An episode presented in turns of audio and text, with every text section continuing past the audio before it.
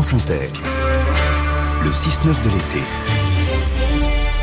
La dernière des mots du psy. Bonjour Stéphanie Thor. Bonjour Laetitia. Stéphanie Thor, journaliste et psychanalyste. Et si on décrivait, ou on décryptait plutôt avec vous aujourd'hui le mot maniaque Qu'est-ce qui définit le sujet maniaque dans la vie quotidienne? Eh bien, c'est sa capacité à s'attacher à des petits riens, à des petits détails, avec un goût et un soin excessifs.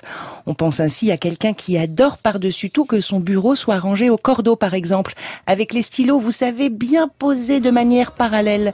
Je suis certaine que ça vous rappelle quelqu'un, Laetitia, quelqu'un de vraiment très proche de vous. Euh, Vous voulez parler de moi, quoi Bah, c'est vous qui le dites.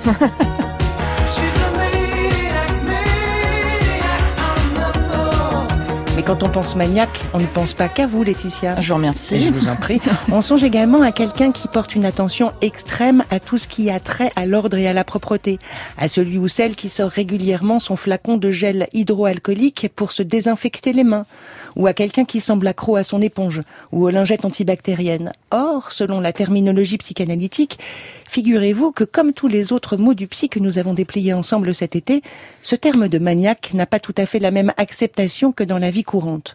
Qu'entend donc la science de l'inconscient lorsqu'elle utilise ce mot Eh bien, pour nous éclairer, je me suis rendue dans le cabinet du psychanalyste Rémi Rère. Chez le sujet maniaque, on constate, euh, et c'est ce qui fait sa principale caractéristique, qu'il y a un état de tension qui est très important.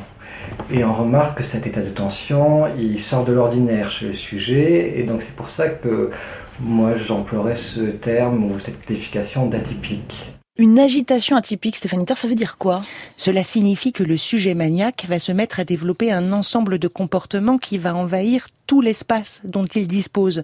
Son corps devient frénétique et s'inscrit dans un mouvement répétitif qui n'arrive plus à se contenir et finit souvent par inquiéter l'entourage. Le maniaque, il ne tient pas en place, il est comme en survolte.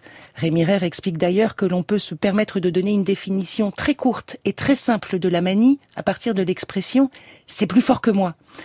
Dit encore autrement, dans la manie, le moi, cette instance capable de compromis et de modération, se trouve totalement évincé pour faire place à un comportement nécessitant une satisfaction immédiate. Mais comment, chez le sujet maniaque, le désir se transforme-t-il en besoin?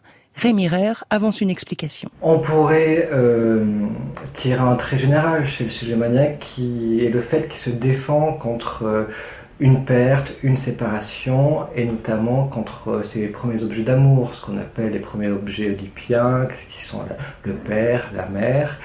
Et ça lui est compliqué, difficile de se détacher, donc il va tout faire pour éviter de se confronter à cela. Alors, si j'ai bien compris Stéphanie Thor, c'est donc pour se défendre contre sa tristesse que le sujet maniaque s'agite. Bon résumé Laetitia. Le patient maniaque se défend en effet via ses symptômes contre la perte d'un objet aimé. D'ailleurs, entre nous soit dit, de l'état maniaque, nous pouvons en avoir un aperçu lorsque nous traversons un chagrin d'amour, par exemple. Vous savez, ça correspond un peu à ce moment où l'on est en colère, où l'on devient plus agressif, haineux, pour faire indirectement payer à l'autre ce qu'il nous fait subir. Eh bien, c'est un peu ça la manie. C'est coûte que coûte garder psychiquement l'objet aimé entre ses mains pour pouvoir l'utiliser à souhait.